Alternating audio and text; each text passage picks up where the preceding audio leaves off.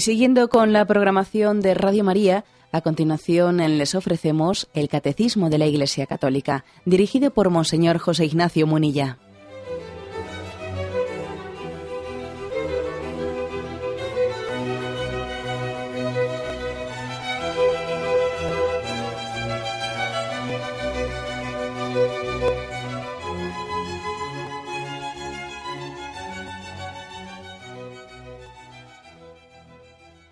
Cordial saludo a todos los oyentes de Radio María. Un día más, con la gracia del Señor, proseguimos el comentario del Catecismo de nuestra Madre la Iglesia. Hoy queremos concluir la introducción a los diez mandamientos para comenzar a partir del próximo día ya pues, a ir explicando el primero de ellos. ¿eh? El Catecismo, cuando explica los diez mandamientos, ha dedicado pues, bastantes puntos a hacer una introducción hablando del decálogo, en la Sagrada Escritura, el decálogo en la tradición de la Iglesia, la unidad del decálogo, el decálogo, los diez mandamientos y la ley natural. Y hoy hablamos de la obligación del decálogo, la obligación de los diez mandamientos y una breve conclusión de sin mí no podéis hacer nada. Con esto concluimos la introducción a los mandamientos y ya comenzaremos pues, a, explicarlos uno por uno. Dice el punto 2072. Los diez mandamientos, por expresar los deberes fundamentales del hombre hacia Dios y hacia su prójimo, revelan en su contenido primordial obligaciones graves. Son básicamente inmutables y su obligación vale siempre y en todas partes. Nadie podría dispensar de ellos. Los diez mandamientos están grabados por Dios en el corazón del hombre. Bueno, aquí eh, este punto insiste en qué grado de obligación tenemos nosotros hacia los, hacia los mandamientos. Mm, nos remite al punto 1858, aquí el catecismo, donde se explicó que, lo voy a leer, 1858, la materia grave, bueno, primeramente se había dicho que los pecados se dividían en pecado mortal y pecado venial. Pecado mortal es aquel que destruye la caridad en el corazón del hombre por una infracción grave contra la, voluntad de Dios y le aparta al hombre de su fin último y definitivo, que es el cielo, que es la bienaventuranza. ¿no? El pecado mortal, por lo tanto, tiene mucha gravedad porque, como el propio nombre indica, mortal quiere decir que mata, mata la vida de gracia y nos impide vivir la vida eterna si no tenemos un arrepentimiento y una conversión de ese pecado mortal.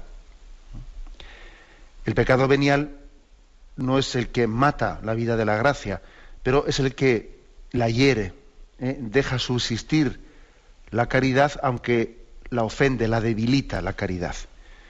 El pecado venial no llega a ser un obstáculo para poder entrar en la vida eterna, para poder ir al cielo el pecado venial, pero sí necesita una purificación para poder gozar de la visión de Dios. ¿eh? El pecado venial necesita eh, alguien que bueno pues que muere sin purificar también sus pecados veniales necesita una purificación ulterior posterior ¿eh? en el purgatorio para poder gozar de la visión de Dios. Esa es la división entre pecado mortal y pecado venial. También nos recordaba el catecismo que para que un para que un cristiano o para que una persona cometa un pecado mortal se requieren tres condiciones. Es pecado mortal lo que tiene como objeto una materia grave, es decir, que el acto que uno realiza ¿no? pues sea grave y que además sea cometido con pleno conocimiento y deliberado consentimiento. Son las tres condiciones para el pecado mortal. Que tenga materia grave, pleno eh, conocimiento, o sea, que sea, consciente y deliberado consentimiento, o sea, que sea libre, plenamente libre del acto que está haciendo. Ese es un poco el, el, contexto en el que hay, hay que hablar de, de, gravedad, ¿eh? entendiendo por qué, por qué ahora la Iglesia, en el catecismo, nos insiste en por qué los, eh, los pecados, mmm, perdón, por qué los mandamientos tienen este grado de obligación hacia nosotros insiste que en este punto que hemos dicho, porque expresan deberes fundamentales hacia Dios y hacia el hombre y primordialmente el contenido de los mandamientos tienen obligaciones graves. Bueno, y ese punto al que nos remite en 1858 dice así, la materia grave es precisada por los diez mandamientos según la respuesta de Jesús al joven rico, no mates, no cometas adulterio, no robes, no levantes falso testimonio, no seas injusto, honra a tu padre y a tu madre. son, eh, eh, este contenido de los mandamientos es materia grave, materia grave. La gravedad de los pecados, dice, es mayor o menor. Un asesinato es más grave que un robo, dice. La cualidad de las personas lesionadas cuenta también. La violencia ejercida contra los padres es más grave que la ejercida contra un extraño. Eh, todavía eso mm, hace que esa cualidad pueda agravar la materia de ese, pecado. Bien, eh, en concreto, aquí lo que se nos quiere, se nos quiere señalar es que eh, hay también una pedagogía para señalar cuáles son los aspectos más graves, que más comprometen, que más pueden llegar a comprometer la, opción moral de la persona. No se trata de tarifar, fijaros, porque uno podría decir, bueno, es que esto es una especie de un moralismo que hace aquí una especie de tarifaciones, esto es, grave, esto es leve, eh, cayendo en una casuística. ¿eh? A veces eh, ha podido ocurrir que en momentos determinados de la historia sí que ha habido algunos autores morales que han publicado pues, libros que podían ser excesivamente casuísticos. si tal, tal, si tal, no sé qué, si tal... En... Bueno, evidentemente se puede caer en la casuística y no hay que caer en la casuística, porque sería un poco una, moral en la que no, incidimos, parece que estamos eh, haciendo pues, una especie de, de prescripciones y no incidimos en lo fundamental que es en cómo yo respondo ante Dios, ¿no? en el tú a tú ante Dios, en el, en el cómo mi libertad se pone ante Él. ¿eh? Y cuando uno parece que todo depende de que hemos quedado que esto es grave, esto es leve, no, es sano, ¿eh? no es sano el que alguien pretenda que, la diferencia entre grave y leve, todo esté tarifado, todo esté escrito. No, eso no es sano y si os fijáis, eh, pues el catecismo es muy parco, es muy escueto, es muy sobrio a la hora de distinguir entre grave y leve entre otras cosas porque la frontera entre grave y leve pues tampoco está absolutamente con una línea rectilínea establecida. ¿eh? O sea, el catecismo es sobrio y no creo que es bueno ¿eh? entrar en ese, tipo de disquisiciones casuísticas. Pero sí es tal, pero claro, si es el padre el que se lo hace es grave, pero si, si no fuese un padre y fuese un primo sería menos grave. Pero entonces, bueno, eh, sería un poco, yo diría, apartar los ojos de lo sustancial, que es la respuesta a la llamada, a la llamada de Jesucristo, a la llamada de amor. ¿eh? No es, bueno. Hay que ser sobrios y no entrar en la casuística. Ahora bien, sin entrar en, ¿eh? esas deformaciones, es lógico también que la Iglesia Madre insista y, y, diferencie y diga, mira, tened en cuenta que los diez mandamientos hablan de una materia grave. Yo creo que también ese consejo de Iglesia Madre es bueno y es recomendable eh, que, nos, que, se nos dirija eh, a todos nosotros. Bueno, pues aquí el, el punto que estamos comentando, 2072, dice así. Son básicamente estos diez mandamientos, después de haber dicho que son obligaciones graves, ¿eh? y además están ahí recogidas esas obligaciones graves por el mismo Jesucristo, no mates, no cometas adulterio, no robes, no levantes falso testimonio, no seas injusto, honra a tu padre y a tu madre, después de haber afirmado que son obligaciones graves y que están recogidas por el mismo Jesucristo, dice, son básicamente inmutables y su obligación vale siempre y en todas partes. Bueno, permitidme un comentario sobre esto de que son obligaciones inmutables y valen siempre y en todas partes. Yo creo que existe, a veces de una manera bastante extendida, existe una percepción equivocada, errónea, de que la Iglesia a veces ha cambiado lo sustancial.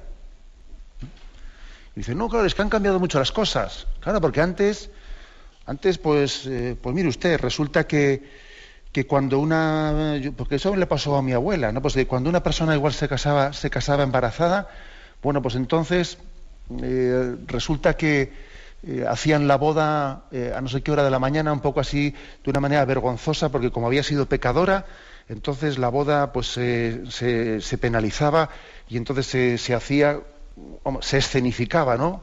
Públicamente qué tal. Ahora resulta que alguien se casa y, bueno, pues da, lo mismo que este.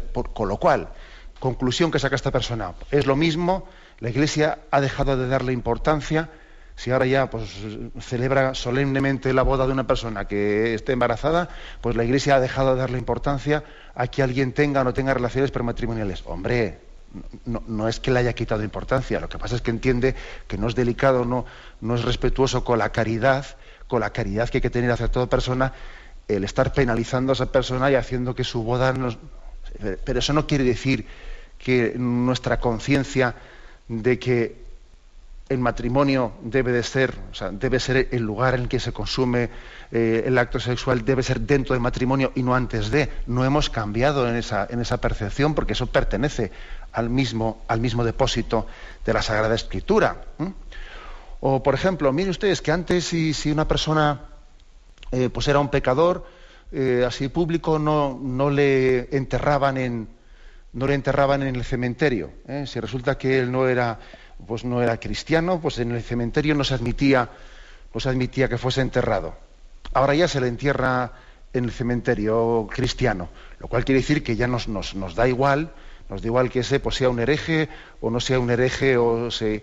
No, mire usted, no nos da igual. Lo que pasa es que nos parece que no, no es propio bueno, no, es adecuado, no es conveniente cometer una falta de delicadeza que en el fondo va a ser hacia la propia familia, que va a hacer que ese dolor, si hacemos un signo de no admitirle, pero hay eh, con frecuencia, con frecuencia, hay una percepción errónea eh, de pensar que la Iglesia ha cambiado en lo sustancial y la Iglesia no puede cambiar en lo sustancial. He puesto un par de ejemplitos, ¿no? Pero podríamos poner muchos más. Muchas personas piensan, eh, erróneamente, piensan erróneamente, pues que del, hecho de que se actúe con más caridad. Y con más, entre comillas, tolerancia hacia las personas que están, que consideramos desde nuestra doctrina católica que están en el error, el hecho de que actuemos con más tolerancia hacia quien está en el error, que ya no creemos en la verdad. Hombre, por supuesto que creemos en la verdad.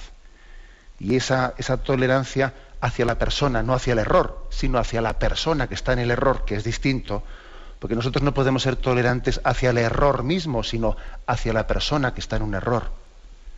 Bueno, la caridad hacia una persona no puede ser nunca interpretada como que no es igual ya, no es igual eso que su contrario, no, no nos es igual. ¿Eh? A mí usted, es alguien que está alguien que está, por ejemplo, pues yo que sé, divorciado, que está con otra persona, nosotros le celebramos pues un, funeral por él por su eterno descanso. Pues por supuesto que celebramos un funeral por él. Ah, luego la Iglesia Católica ya le da lo mismo que, que alguien sea fiel o no sea fiel a su matrimonio. Hombre, no nos da lo mismo. No nos da lo mismo otra cosa distinta es que yo a esta persona le voy a tratar con cariño, con caridad, que vamos a celebrar un funeral por él, etcétera, etcétera. Pero del hecho, el hecho de que no se le niegue pues esas exequias, etcétera, de ahí no cabe desprender que ya nos da igual, hemos relativizado o no le damos importancia a la doctrina sobre la indisolubilidad del matrimonio, por el hecho de que la hayamos tratado con, caridad. ¿eh? O sea que con frecuencia hay personas que tienen una percepción errónea de que la Iglesia eh, ha cambiado en lo sustancial. No, la Iglesia no ha cambiado ni puede ni podrá nunca eh, cambiar en su fidelidad hacia ese depósito inmutable que está básicamente reflejado en los diez mandamientos. También hay personas, hay personas que un poco en, este, en esta misma línea tienen una especie de complejo de no quedarse anticuados. No hay que quedarse anticuados, ¿no? Entonces, como no hay que quedarse anticuados, entienden por adaptarse, pues el que, bueno, pues tenemos que adaptarnos, ¿no? La iglesia no se puede, no se le puede escapar el tren a la iglesia, porque mire usted, es que eh, no, vamos a ver, la Iglesia ni se queda anticuada ni se deja de quedar anticuada, sencillamente es fiel, tiene que ser fiel a ese mensaje de Jesucristo. Y, nunca, y nunca podremos olvidarnos de aquella escena en la que cuando Jesús predicaba aquel mensaje sobre la Eucaristía y muchos se iban y entonces vieron que comenzaban allí a dejarle solo a Jesús con sus apóstoles, Jesús eh, no se asustó porque muchos se fuesen, se hubiesen ido, sino que le dijo a sus apóstoles, ¿también vosotros queréis iros? como diciendo, oye, tenéis las puertas abiertas, ¿eh? yo voy a predicar lo que tengo que predicar. Si por ser fiel a mi predicación aquí la gente se va, pues que se vaya. Yo lo que no voy a hacer es cambiar el mensaje que predico para ver si la gente se queda. Porque entonces yo no creería en lo que estoy predicando. Claro. ¿Eh? Es decir, que Jesús no tuvo miedo a quedarse, a quedarse solo. Aparte que yo creo que cuando realmente nos quedamos solos es cuando seguimos el espíritu del mundo. O sea, que también existe un complejo de no quedarnos anticuados. ¿eh? Existe un complejo de no quedarnos anticuados y, que hace, nos puede hacer mucho mal. Tengamos fe y tengamos confianza en, en, el depósito moral de la iglesia que predicamos, que es que no es ni, ni, ni moderno ni anticuado, sencillamente es evangélico ay, es que la Iglesia tiene que cambiar en eso, en eso de que en, admitir pues eh, el matrimonio de los homosexuales, porque, oiga, pero vamos a ver, la Iglesia tendrá que tratar con cariño, con caridad y con un amor incondicional hacia toda persona, independientemente de, que pueda tener una, una, tendencia homosexual, pero jamás, eh, jamás podrá eh, admitir y dar por bueno los actos homosexuales porque son contrarios a la ley natural, como expresamente en la Sagrada Escritura está afirmado por San Pablo jamás podrá admitir, por lo tanto, que, pues, una persona homosexual pueda, vivir un matrimonio en esa condición contraria a la ley natural y a la ley de Dios y, es erróneo, está totalmente equivocado el que piensa que la Iglesia tiene que adaptarse. ¿Pero qué, qué tiene que adaptarse? ¿Eh? O sea, que estamos equivocándonos. Eso es como predicarnos a nosotros mismos. Eso es creer más en la ideología del momento que en la palabra de Dios. Eso es no tener fe en el fondo, ¿eh? porque eso es creer más en la propia ideología. Es pretender corregir la Sagrada Escritura y la revelación desde la ideología contemporánea. Es pretender mundanizar el cristianismo en vez de atrevernos a cristianizar el mundo. Oiga, usted, yo tengo que, tengo que proclamar la palabra de Dios también, por ejemplo, en esta materia concreta que he hablado, pues eh, ante el mundo, aunque el mundo no lo entienda, ¿eh? sin acomplejarme. Y también ocurre, por otro lado, por el lado contrario, eh, también ocurre, y además es que esto también hace daño, el que a veces, por un supuesto espíritu de fidelidad, que hay que ser muy fiel, muy fiel y que la iglesia no puede cambiar en nada, a veces uno observa que hay personas buenas, pero que hacen batallas, hacen batallas de cuestiones que son eh, pues secundarias y que no son esenciales y que no son sustanciales. Entonces uno, también eso observa que eso también hace daño, porque no, distinguen lo que es inmutable, lo que es sustancial, de las formas que la Iglesia puede ir cambiando sin cambiar lo sustancial. ¿eh? Eso también hace daño. ¿eh? A personas buenas que pueden poder hacer una cruzada, una cruzada de cuestiones que son eh, secundarias, ¿no? Sé, que, pues por ejemplo, la Iglesia da el permiso de poder comulgar bien sea en la boca dignamente o bien sea en la mano comulgando dignamente. Bueno, uno tiene perfecto derecho, por ejemplo, a decir, bueno, yo creo que eh, a mí me gusta más eh, comulgar con la boca porque, no sé, me parece más digno y me parece que así también nos preservamos de ciertos, de ciertos peligros de que sea, sea hecho con menos dignidad. Bueno, me parece muy bien ¿eh? que uno diga eso, pero desde el momento en que la Iglesia ha permitido también comulgar con la mano, no parece prudente el que, el que hagamos una cruzada eh, pues difundiendo eh, los males del mundo vienen por, por, comulgar en la mano, porque la Iglesia ha permitido esto y aquí ya viene el fin del mundo. Pero hombre, pero sí, vamos a ver, pero ¿cómo podemos hacer una cruzada de una cuestión que no es inmutable, que al fin y al cabo es secundaria? Eso también es un error, también es un error. ¿eh? Y, y no, y se cometen errores que hay que saber distinguir. La Iglesia, fijaros bien, en su discernimiento, mantiene lo inmutable al mismo tiempo que puede adaptar unas formas, ¿eh? vamos, con mayor o menor acierto, pero puede adaptar unas formas sin que eso conlleve, eh, pues la, ni, eso dispense, por supuesto, ni conlleve un cambio en la fidelidad a lo sustancial y a lo inmutable. Esto es muy importante. ¿eh? Por eso aquí cuando dice el catecismo, estas obligaciones son, valen para siempre y en todas partes. Es importante subrayar esto. Lo de en todas partes, también, ¿eh? igual que he dicho que, pues que, valen siempre y que es un error el que decir no hay que ir cambiando el complejo de quedarnos anticuados o, el montar, como decía yo antes, una cruzada por, por cuestiones nimias y, que, y, no, no, distinguir correctamente. También hay que hacer una, matización en el que estos preceptos inmutables valen en todas partes. ¿eh? Porque, por ejemplo, a veces se dice, no, es que la Iglesia tiene que encarnarse en cada cultura. Entonces, lo que aquí pues, puede ser bueno y exigible, pues en otros lugares no es así, porque sus culturas no han admitido tal cosa. Y entonces tú no puedes ir a no sé qué lugar de África hablando de la indisolubilidad del matrimonio, porque ellos allí, allí han aceptado pues, la poligamia, luego tenemos que encarnarnos en aquella cultura y también admitirla. No, eso no. El, hecho de que en una cultura determinada se ha aceptado algo que es contrario a la voluntad de Dios, lo que habrá que hacer es purificar la cultura aquella. ¿Acaso no hay que purificar la nuestra o qué? ¿Acaso Jesús también cuando cuando habló de, pues por ejemplo, de, que serán un hombre y una mujer para siempre, no se puso también en contra de la cultura judía que admitía el divorcio por vuestra dureza de corazón. Os consintió Moisés el divorcio, pero al principio no era así. es decir, que nosotros estamos llamados sí, a encarnarnos en las culturas, pero al mismo que evangelizamos, pero al mismo tiempo a purificarlas, no a asumirlas, porque hay muchas cosas en las culturas que son consecuencia del pecado y que por tanto hay que purificarlas y no cabe arguir diciendo que nosotros tenemos que asumir las culturas que predicamos. Y, bueno, y el matrimonio es monógamo, monógamo, y moralmente tiene que ser predicado aquí, en España, pues en no sé qué lugar de África, y en Tailandia, pues exactamente igual, porque lo que es ley de Dios es ley de Dios, Dios no, no hay más que uno, y la ley natural es una y todos participamos de la misma dignidad de la naturaleza humana. Luego, lo que es materia grave y lo que es de ley natural y los diez mandamientos, por lo tanto, obligan no únicamente siempre, sino también en todas partes, como dice aquí, siempre y en todas partes. De lo contrario, no sería la ley de Dios, claro, y no sería de ley natural. Y es que además, yo todavía añado, un argumento más. Y es que además en este mundo, esto sí siempre ha sido así, en este mundo globalizado todavía está más claro. ¿eh? Porque en un tiempo podría caber el aspecto de que pues, había culturas que han desconocido completamente, que no justifica, por supuesto, que, en esas culturas, aunque no tuviesen conocimiento de otra cosa, pues se hubiesen asumido, aberraciones, ¿no? como la poligamia, cosas por el estilo.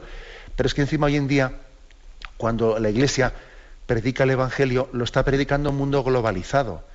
Un mundo globalizado y hoy en día un joven, vamos, un joven español no es tan distante en su horizonte cultural de un joven eh, pues asiático o japonés o neoyorquino, no, es tan distante en su, horizonte. En el fondo somos conscientes de que la globalización del mundo por los medios de comunicación también eh, nos facilita a nosotros, ¿no? nos facilita el, hacer entender al mundo que dirigimos el mismo mensaje a todo el mundo ¿eh?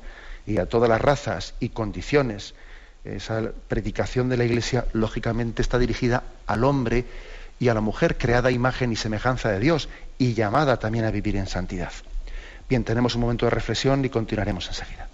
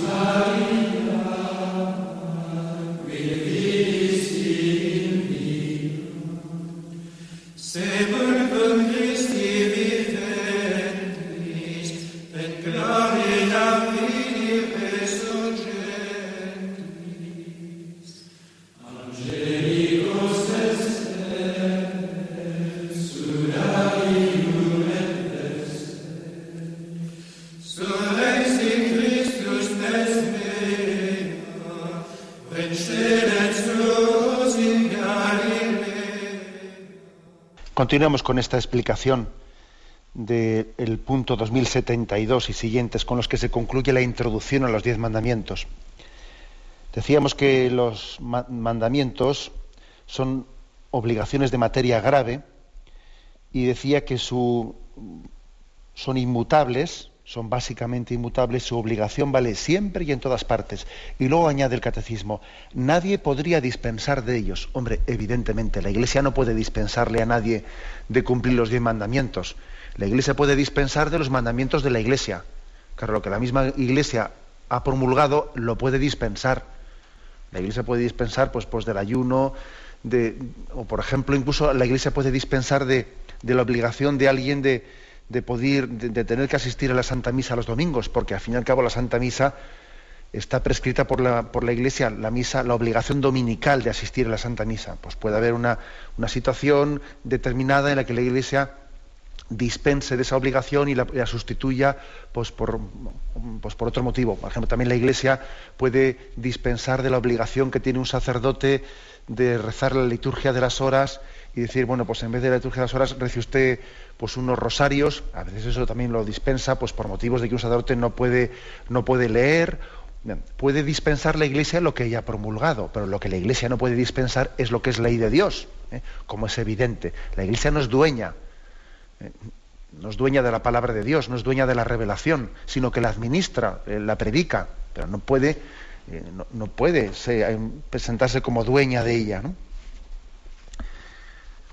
El punto 2073, pasamos a él. La obediencia a los mandamientos implica también obligaciones cuya materia es en sí misma leve. Así, la injuria de palabra está prohibida por el quinto mandamiento pero solo podría ser una falta grave en razón de las circunstancias o de la intención del que la profiere. Es decir, que los mandamientos tienen materia grave, tienen obligaciones graves, pero también dice aquí, tienen implicaciones, otras implicaciones que son también de materia leve. Y por ejemplo, aquí ha puesto, eh, ha hecho referencia al quinto mandamiento. El quinto mandamiento es no matarás. ¿Eh? No matarás. Evidentemente, eh, cuando entendemos el matar, eh, pues en el sentido físico expreso de la palabra es materia grave, ¿no? Gravísima, ¿no? Pero aquí hace, hace una referencia, por ejemplo, la injuria. La injuria, el hecho de que alguien actúe pues con falta de delicadeza en sus palabras o en sus actos contra el honor de otra persona. El que alguien la esté injuriando, esté agraviando el honor pues de, un hermano suyo. Bien, dice, no es, esto también está implicado en el quinto mandamiento, porque también estás tú atentando no solo contra la vida física, estás atentando contra, contra el honor. Y también la injuria está incluida en el quinto mandamiento, ¿no? Bien, bueno, es una materia implicada, digamos. dice, esta es materia leve, es materia leve. Aunque también hace referencia a que Mm, en razón de circunstancias o de la intención del que la profiere, podía ser también una falta grave. Pues por ejemplo, ¿eh? no es lo mismo imaginaros que, pues, que alguien actúe con falta de delicadeza, eh, con falta de delicadeza pues ante, pues ante, el, ante el Papa, haga, un comentario haga un comentario injurioso, haga un comentario de falta de amor y de cariño hacia el Santo Padre, por ejemplo, ¿no? Pues es ciertamente es un pecado, es un pecado de, pues de, una gran ligereza por parte de ese cristiano, etcétera. Ahora, imaginaros que el que cometa esa injuria hacia el Santo Padre sea un religioso, un sacerdote, y además lo haga en público. El que debe, el que debe especialmente una obediencia, y pues además incluso tiene hasta un voto especial de, de obediencia, etcétera. Él comete esa injuria públicamente, etcétera, ¿qué ocurre? Pues en ese caso puede llegar a ser eh, una falta grave, como dice aquí, en razón de circunstancias o de intención del que la profiere. esa distinción también la hace aquí el catecismo. ¿Mm? En resumen, ¿eh? si el punto 2072 decía que la materia de los diez mandamientos obliga eh, bajo gravedad, son obligaciones graves, en el 2073 se hace la precisión de que también hay materias implicadas implicadas en, los mandamientos que obligan eh, bajo materia eh, leve, no grave, como por ejemplo, pues que el quinto mandamiento directamente nos pide respetar la vida, pero cuando se, se, refiere ya a un respeto, pues a un respeto de, la fama, puede ser, o sea, es materia leve, pero también hace la precisión de que, aun siendo materia leve, en razón de circunstancias o de la intención, puede ser materia grave. Otro caso, ¿eh? el décimo mandamiento dice, no codiciarás los bienes ajenos. Ahí también hay otras materias implicadas, como por ejemplo pueden ser envidias o celos. Las envidias y los celos en sí serán materia, materia leve, no materia grave. Pero es verdad también que podría ocurrir que haya determinadas circunstancias eh, en las que unos celos y unas envidias pueden llegar eh, a, tener también por sus circunstancias una gravedad. Bien, esas matizaciones, como veis, la Iglesia pretende hilar fino sin entrar, como he dicho antes, en las casuísticas. Y aquí no se, no se hacen tarifaciones y no se hacen listas, etcétera, porque hay que ser parcos y escuetos y, porque además lo que no está especificado en la Sagrada Escritura eh, con detalle, nosotros no debemos de entrar en, esas casuísticas.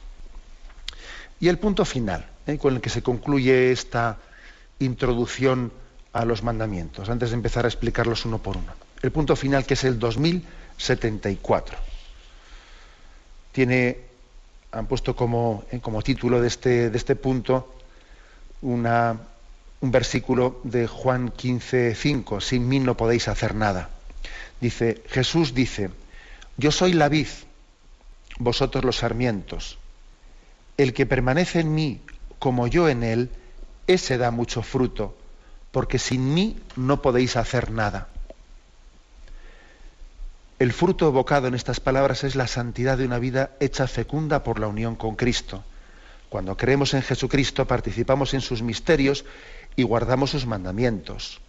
El Salvador mismo ama en nosotros a su Padre y a sus hermanos, nuestro Padre y nuestros hermanos.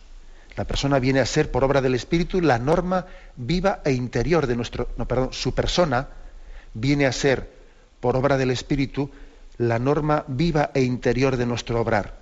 Este es el mandamiento mío, que os améis unos a otros como yo os he amado.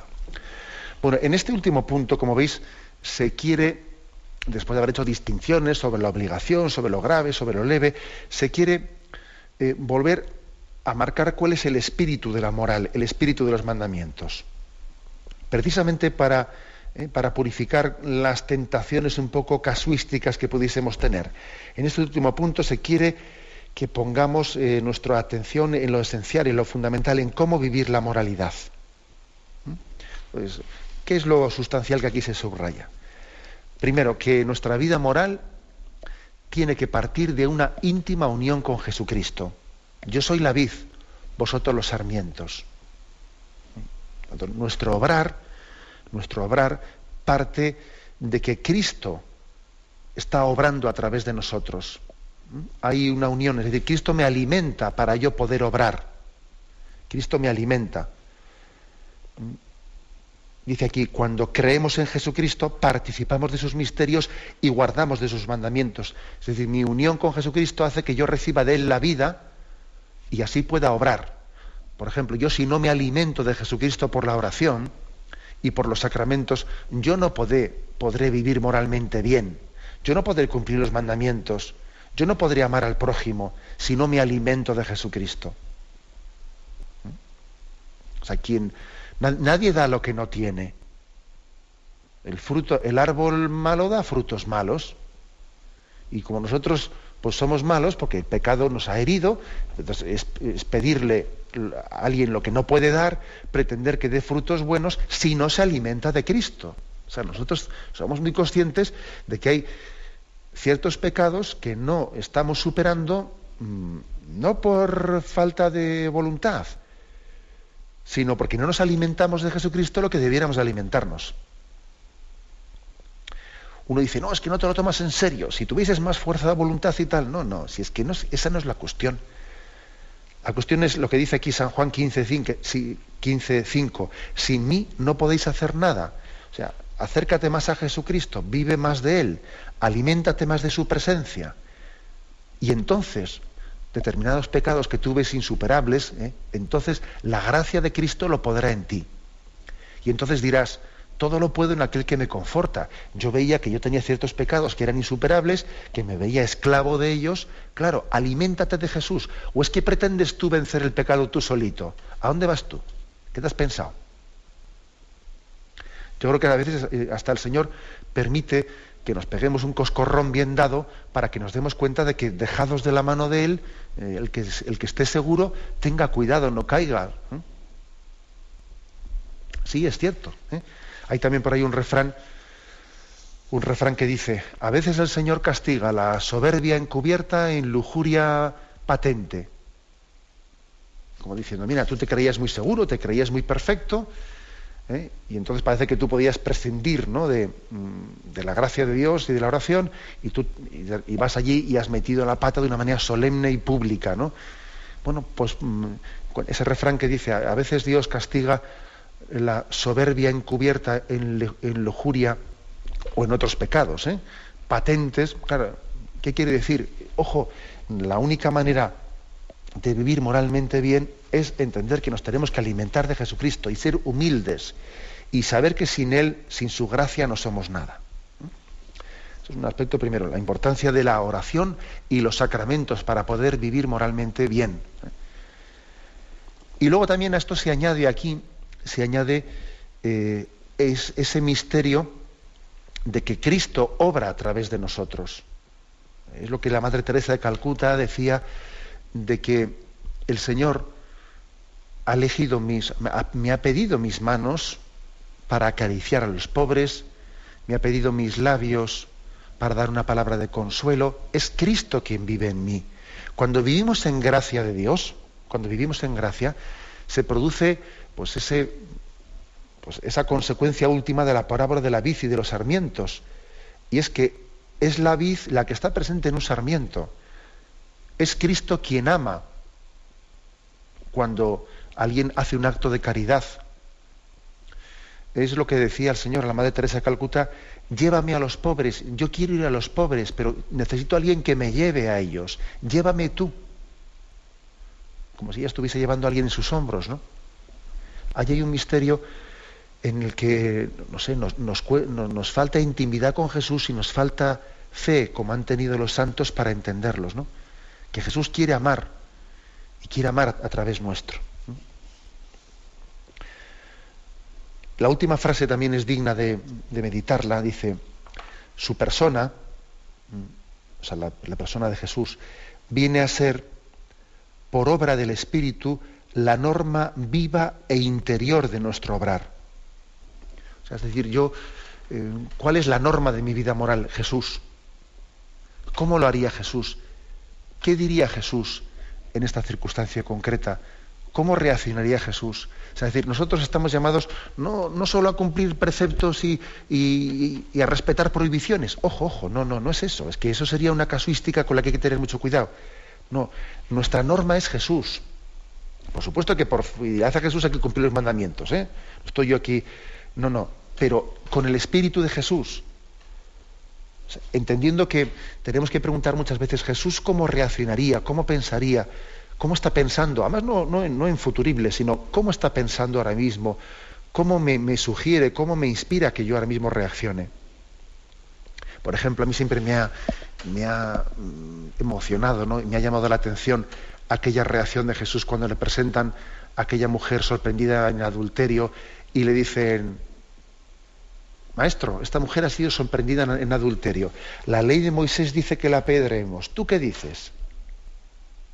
Y entonces Jesús calla, se agacha, comienza a escribir en el suelo, hace un silencio largo, se levanta y dice, el que esté libre de pecado, que retire la primera piedra. Algo que tenemos que pedir mucho es eh, tener el mismo espíritu de Jesús a la hora de actuar, o sea, con naturalizarnos con Él, estar tan empapados del Evangelio que nuestras reacciones, nuestros impulsos ante situaciones en las que vivimos sean las de Jesús, que se nos contagie la forma de actuar. ¿eh? Igual que cuando vemos a un niño, ¿no? Y dices, jo, fíjate el niño, cómo se, cómo se, los gestos y en la manera de actuar y las palabras, fíjate cómo se le nota que es hijo de su madre, ¿no? Qué iguales son y la manera de.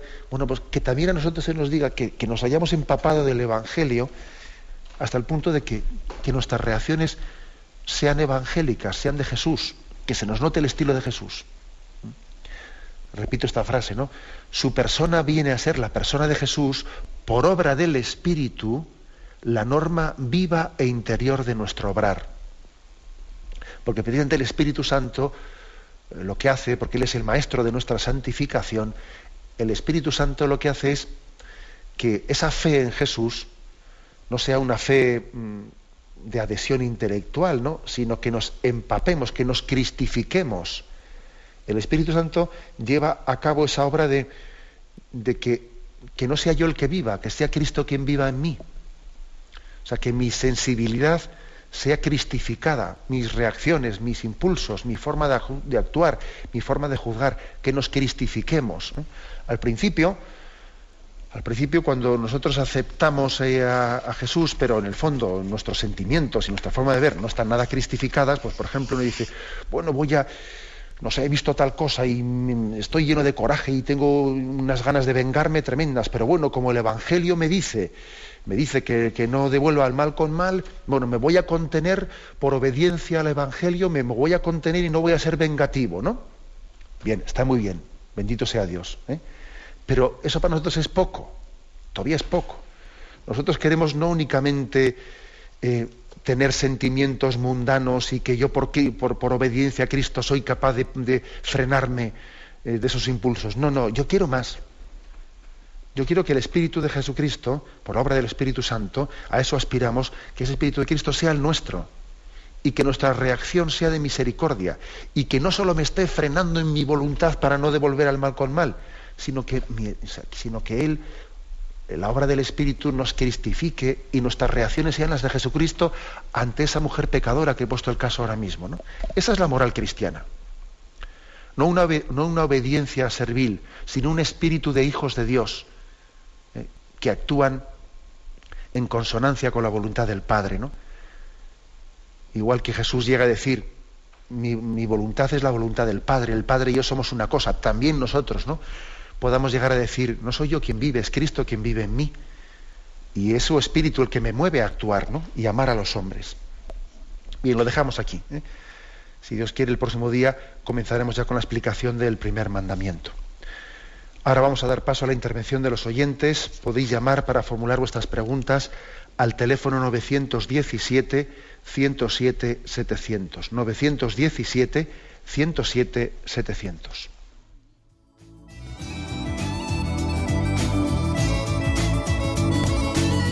¿Le gustaría tener sus programas favoritos de Radio María en CD o DVD? Ahora es posible.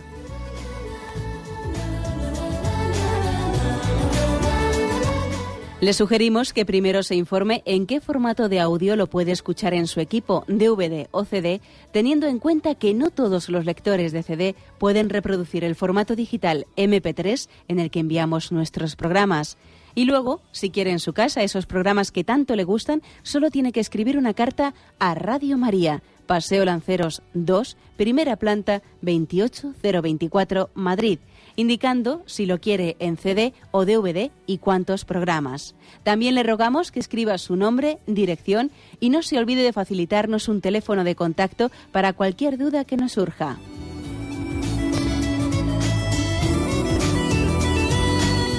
Radio María, más cerca de usted.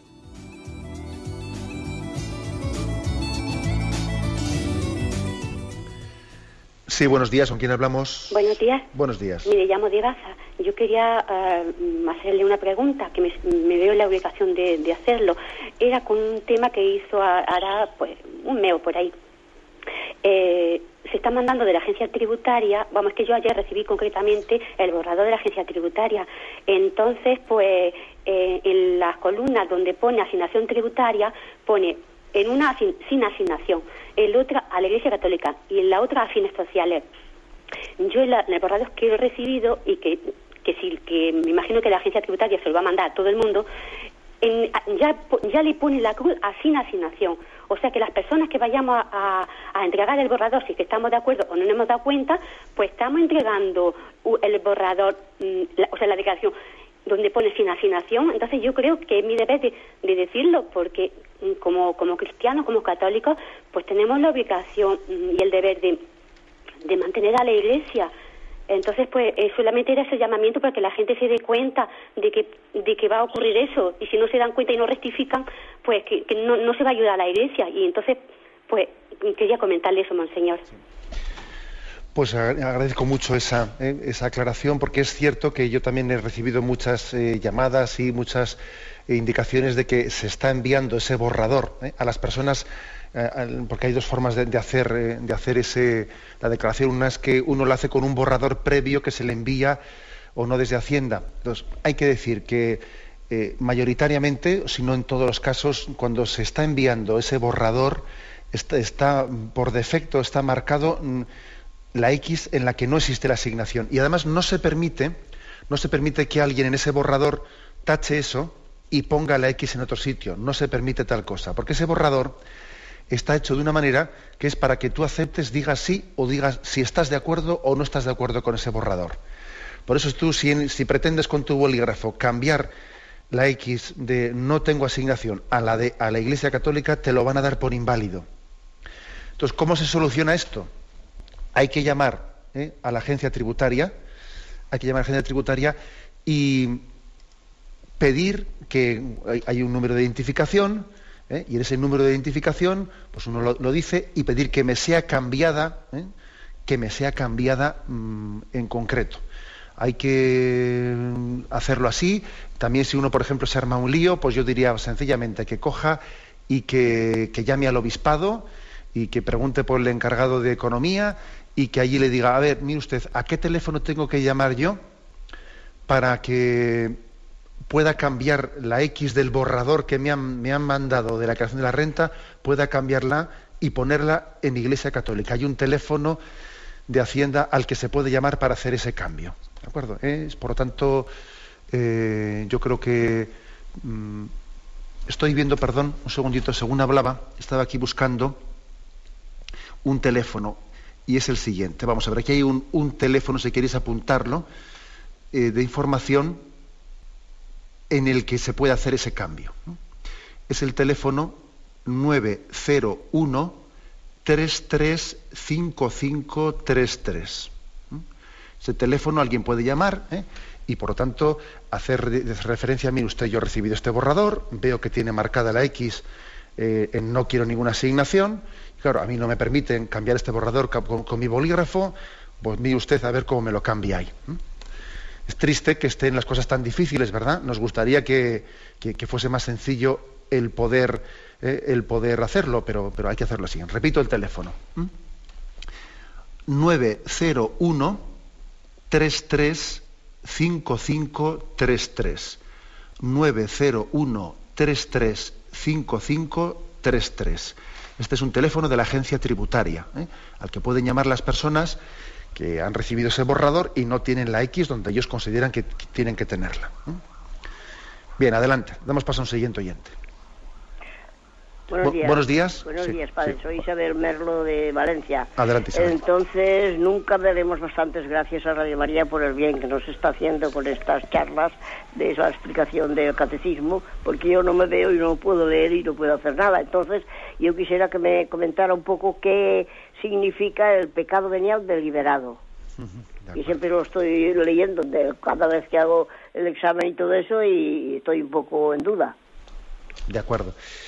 Mire usted, la Iglesia Católica afirma que un pecado venial es aquel que bien sea porque la materia del acto que ha cometido sea leve, o bien sea porque aunque la materia que ha cometido sea grave, le falta la suficiente conciencia, ¿eh? conciencia o libertad ¿eh? para haberlo cometido eh, pues con grado de culpabilidad que haga que ese, que ese pecado sea mortal. Es decir, un pecado venial puede ser venial por dos motivos. bien sea porque la materia que se, ha infringido mm, no, es, grave, es leve, o bien sea porque aunque la materia sea grave, no se ha hecho con plena conciencia y plena libertad. Eh, ¿Por qué es importante que luchemos contra los pecados veniales y que no, hagamos de mano? Bueno, si es, venial y si no es mortal, pues ¿qué más dará? No, yo creo que tenemos que verdaderamente, con todo el alma y todo el corazón, luchar contra los pecados veniales, no solo contra los pecados mortales. Yo además, yo diría por dos motivos. Primero, porque el que no lucha contra los pecados veniales, estoy convencido que al final caerá en pecados mortales. Eso es así, ¿eh? por, por, la, por psicología de la tentación. El que va por el cinquillo, te digo yo que al final suspende. Porque yo creo que nuestro ideal tiene que ser la santidad. Nuestro ideal tiene que ser no el de evitar pecados mortales, sino el de vivir santamente. ¿eh? Eso es un motivo. Y además porque, en segundo lugar, porque es que el pecado venial es una falta de amor y de correspondencia a quien tanto nos ama. El Señor nos ha amado con un, amor total de entrega. Él no se ha reservado nada, Él nos lo ha dado todo. Él nos dice, ¿yo qué más puedo hacer por ti? Y, nosotros no podemos responderle quitándole importancia a los pecados veniales. No, yo tengo que intentar ser fiel en todo y no chapucear, no ser un mediocre. ¿eh? el amor se responde con un amor, ¿no? Con un amor pleno. Y por eso hay que luchar contra los pecados veniales, al igual que contra los mortales. ¿no? Estamos pasando una llamada más. Buenos días. Buenos días, monseñor. Mire, quería hacerle un comentario al respecto de lo de comulgar poniendo la sagrada forma en la boca o en las manos. Un día de esta semana yo no fui a misa de mi parroquia y al pasar por una parroquia entré, digo, ya oigo misa. Y entonces, pues puse mis manos para recibir al Señor y cuál no fue mi sorpresa que el sacerdote no me la dejó caer en las manos y yo tuve un momento así y enseguida abrí la, abrí la boca para que me pusiera el Señor en la lengua. Y esto pues me chocó, la verdad, porque hace muchos años, pues desde que cambió esta forma, y yo digo que, que, si es que ese sacerdote tendría esa costumbre, o, yo qué sé. Bueno, le digo igual una cosita.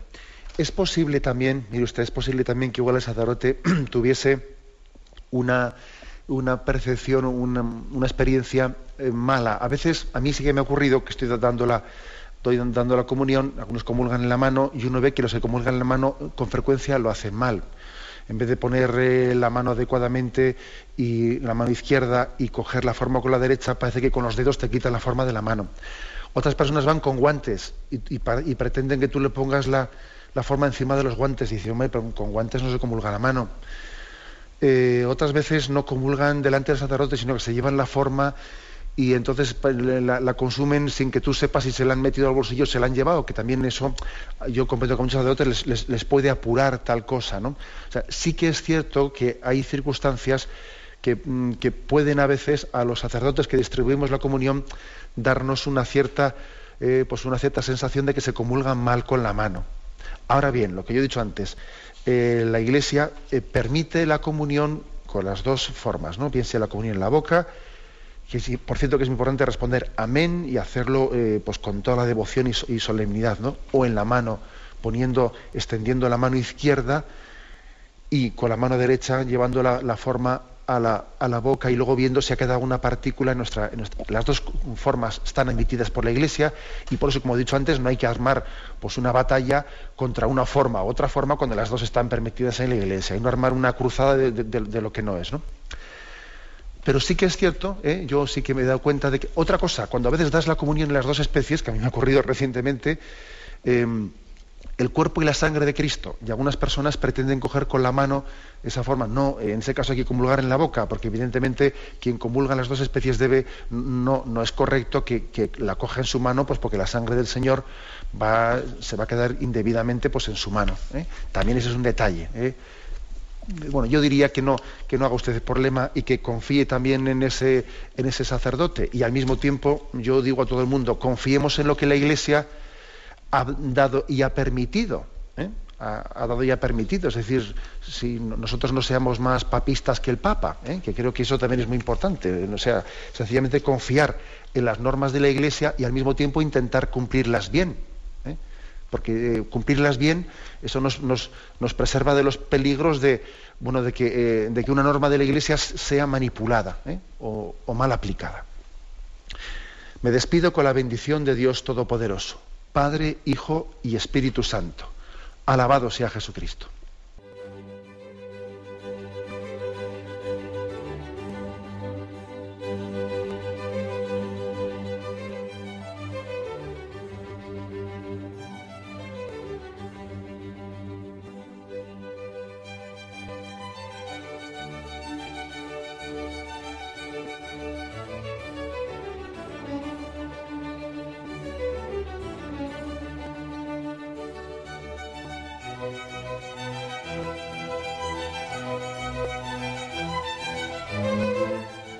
Han podido escuchar en Radio María el Catecismo de la Iglesia Católica, dirigido por Monseñor José Ignacio Munilla.